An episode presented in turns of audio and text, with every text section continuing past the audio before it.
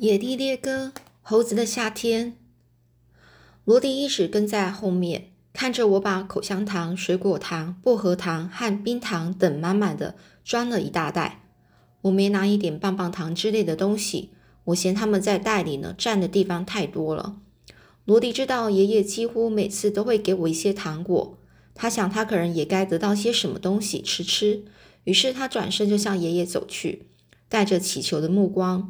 不偏不倚的就在他的面前坐下，爷爷没说一句话，他很快的就把双手插入口袋，站在那里盯着罗迪。他那饱经风霜的脸上堆满笑容。罗迪不忍忍受有人只盯着他而不说什么，他开始用尾巴开始抽打着地板，并且呜咽了好几次。然后罗迪抬头不断的大声的吠叫，爷爷大笑起来。他走过去，拍拍罗迪的脑袋，说：“好吧，老伙计，我懂得你的意思。我给你留留了点东西呢。昨天我这有客人来，女人家们就烹制了一条大火腿，我把骨头都给你留着呢。可是你必须要到弄到外面去吃啊！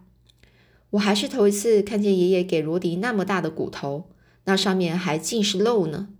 看着爷爷给罗迪的那块火腿骨头。”我就想起了传说中的仙人圈和人们的种种愿望，我就问爷爷：“你见过仙仙人圈吗？”爷爷呢就皱着眉头看了我说，才说：“没有，我压根没见过什么仙人圈。据我所知，只有屈指可数的人见过它。你干嘛要问这个呢？”我就说：“今天早上我就看见仙人圈了。”爷爷似乎不太相信他听到的话。他大声的问：“你今天早上看见仙人圈？”我就说：“我真的看见了，爷爷，是黛西发现的。”爷爷就说：“黛西发现的？他在哪发现的呢？”我就说：“在山坡上头，正好就在他爷游戏室的前面。”这使得爷爷大为震惊啊！爷爷就问：“你有没有说你的愿望呢？”我就说：“我们全都说了，爷爷，甚至连罗迪都坐在仙人圈里。”也在那装模作样的，像是在讲他的愿望呢。如果他真是那样，那他所希望的当然就是得到一块骨头啦。而这个愿望看来现在正好已经实现了。爷爷就问：“那么你的愿望是什么呢？你的愿望还没有实现吗？”我说：“还没有呢，但我的确希望能够实现。”爷爷皱着眉头说：“我搞不懂了，难道你的愿望不是抓到这些猴子，然后买一匹小马和一支枪吗？”那是你比别人，还是你比别的东任何？那是你哦，就是说，那是你比别的任何东西都更想要的啊。也就是说，小马跟一支枪，就是这个，呃，你这这个，这是他所呃最想要的东西啊。我就说，我是非常想要一匹小马和一支枪，但是我并没有祈求得到这个。我开始是那么想的，但后来我改变了主意。爷爷就说。你改变了主意，我以为你满脑子全是抓猴子的事呢。我自己就是这样，你还祈求什么呢？我就说：“哦，爷爷，我不能把我的愿望告诉你。据说，如果你把自己的愿望告诉别人，这个愿望就实现不了了。而我真的期望我的愿望能够实现。”爷爷像是有点坐立不安的样子。然后呢，他就说：“这样的事真是让我牵肠挂肚。牵肠挂肚就是一直想哦。”我不想老猜老猜来猜去的，也许你就悄悄的告诉我你的愿望是什么，不让别人听见，那么就没什么关系吧。我说哦不，我可不想冒这个险啊。这时候爷爷就笑嘻嘻的说：“我不过是跟你开个玩笑，我并不想让你把你的愿望告诉我，我只是想考验一下你，看你能不能够坚持住，能不能够称得上是个男子汉。现在我为你感到骄傲。”我就说：“爷爷，如果我的愿望实现了，我不仅要告诉您，我还要告诉全世界呢。”爷爷就说：“我支持你这么做，你什么也不要说，说不定你的愿望真的会实现呢。”爷爷看了看他的表，然后就说：“我看你和罗迪最好赶快回家去，我要锁上店，然后出去一趟。”我就问：“你要上哪去呢，爷爷？”爷爷就说：“我要去找印第安人汤姆。”我就说：“你说的是印第安人汤姆，就是那个卖马的人吗？”爷爷就说：“是啊。”我就问：“你去那里有什么事啊，爷爷？”爷爷就说：“印第安人汤姆一直想让我在这里饲饲养他两两匹马，并帮他卖出去。我想这是跟他做买卖的好机会。我会把他的马拴在我的马车后面带回家。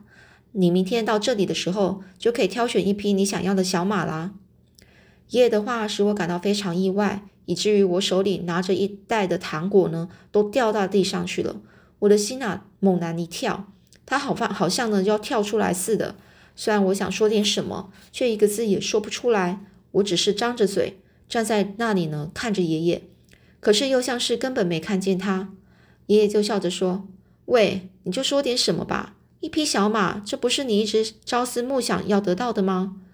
我呢就吞了几个口水之后，点点头说：“当然是啊，爷爷，我是很想要一匹小马和支一支枪啊，可是我还没有钱啊。”爷爷就说：“你会有的，一两天之后你就会有很多钱的。你不仅能够买一匹马和枪，而且还会剩下一些钱。”我就说：“天哪，爷爷，这对我来说真是叫人难以相信啊！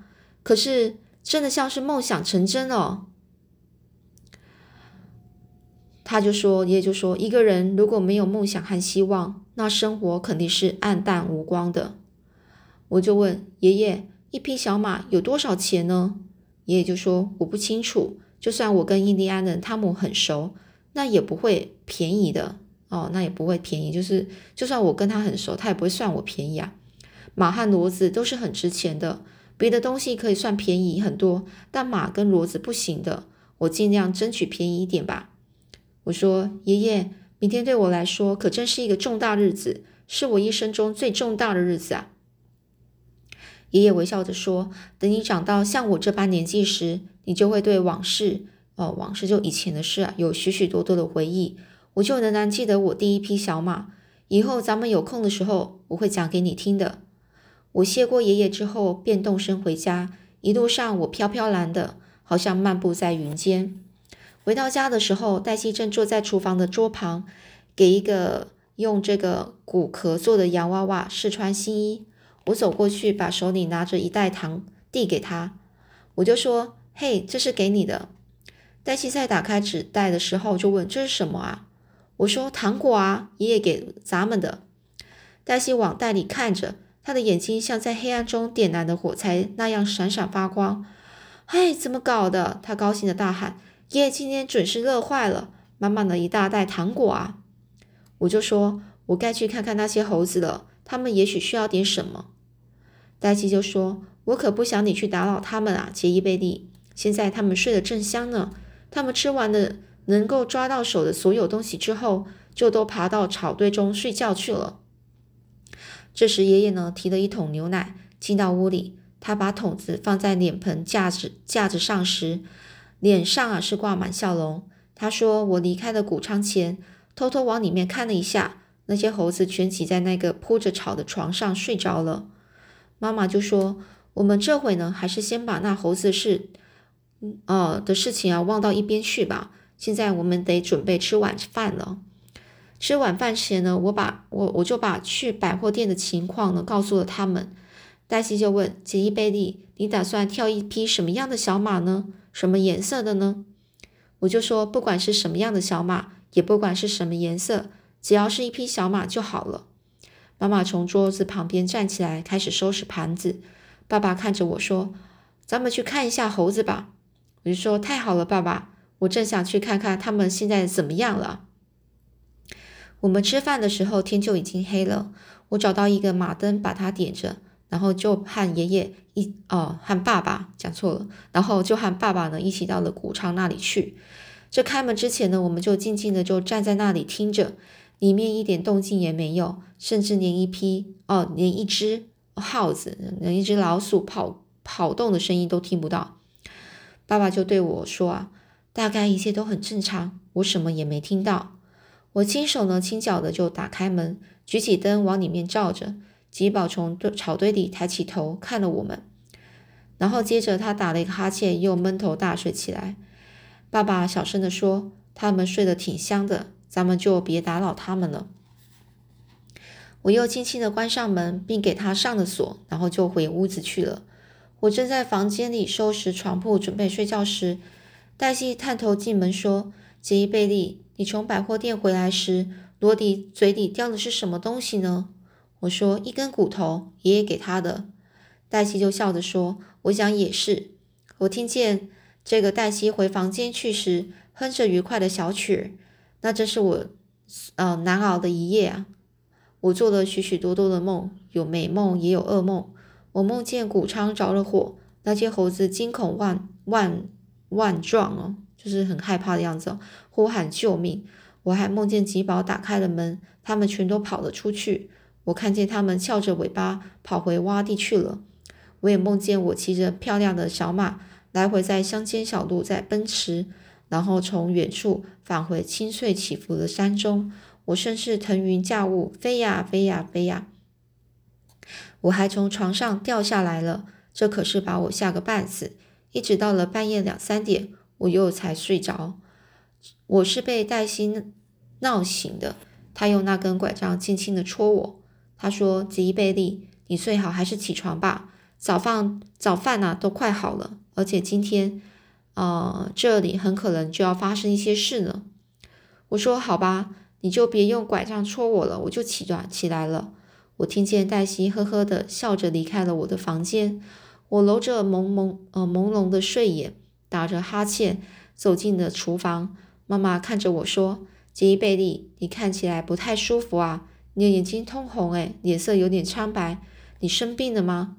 我就说：“没有，妈妈，我没有病，我做了一夜的梦，睡得不好。”爸爸和黛西已经在桌旁坐着，黛西就说：“妈妈。”你该叫他躺在床上休息四到五天，那我给他治治病。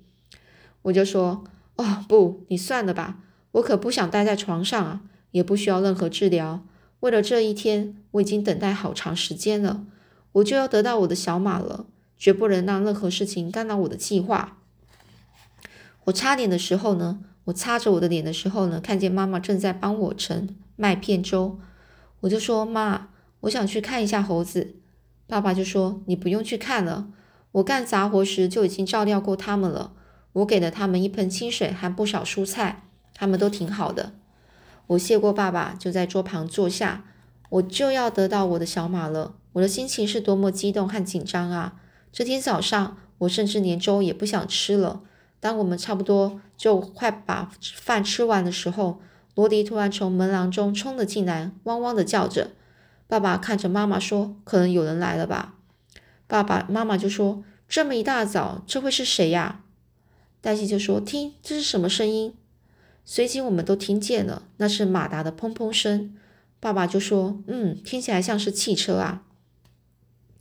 要看见一辆汽车从我们家这经过，就差不多像是要看见一双一只白色的乌鸦那样的稀罕呢。在此之前，我只看过很少的几辆汽车。”那些车从身旁开过去时，总是，呃烟呃烟尘滚滚的。我们赶紧就走到了门廊，罗迪呢就站在路中央，背上的毛全部都竖直竖直了。他呢汪汪的吠叫，想让人知道这是他的功劳。真是来了一辆汽车，但不像我以前见过的那些车。它有一个座位，座位后面除了一大约。除了一个大约十尺高、十指长的大箱子之外，什么也没有。那个箱子几乎和路面一样宽，涂着绿色和白色的漆。我听爸爸说这是辆货车，但是我从来没见过这样的车子呢。妈妈说我也没见过，看起来就像是车车的后面建了一个房子。黛西就说：“妈，我知道这是什么车，我看过一些汽车的图片，那是马戏团的货车。”听到黛西这么说时，我浑身都感到紧张，皮肤上也开始了鸡皮疙瘩。大货车砰砰的不停的响着，开到了我们的房前，然后它便停了下来。罗迪肯定认为这货车是个坏东西，不让它在我们家周围胡闹。于是罗迪呢，不停的就吼吼叫着，还张牙舞爪，气势汹汹的冲到一个轮胎前要动口咬它。我听到妈妈低声在说：“这狗发疯了。”货车对着我们的的一面又一一面哦，货车对着我们的一面有一幅画，画的是一只大猩猩正在同一条大蛇搏斗。画的上端呢，一个半月形的图案里面有大红色写着“约翰逊兄弟马戏团”。两个男人呢，就从这个有有两个男人呢，男男生男人，就从这个男生哦，两个男生哦，就从这个货车走出来。他们呢，笔直的就走到我们面前。其中一人就说：“早。”爸爸就点点头说：“早。”那人就说：“我叫班约翰逊，这是我兄弟汤姆，我们是来找李家农场的。”那爸爸就说：“这里就是啦，我叫做鲍勃里。”哦，这是我的全家啦，我妻子塞拉、女儿黛西和我的儿子杰伊贝利。约翰逊兄弟两个人很有礼貌，他们先脱帽向妈妈和黛西点头致意，然后跟爸爸和我握了手。我在这之前从来没跟人握过手呢，这使得我产生一种奇妙的感觉，我感到自己好像顿时之间长高了一尺。这个班约翰逊呢，就微笑说：“你就是杰伊贝利了。”你爷爷说你为我们抓到了些猴子。我说是的，先生，他们就在那里谷仓里。这个班约翰逊就问：“那我们能够去看看吗？”我说：“当然可以。”爸爸就问：“你们到这里没花很长的时间吧？”这个约翰汤姆呢，约翰逊呢就说：“我们收到那封电报后呢，没有耽搁一点时间，我们跳上我们的货车，就连夜开车赶过来了。在罗迪的带领下。”我们呢就向谷仓走去，路上呢，这个班约翰逊向我们解释着猴子对马戏团是多么的重要。他说，一个马戏团要是没有猴子，也就算不就呃也就算不上是什么马戏团了。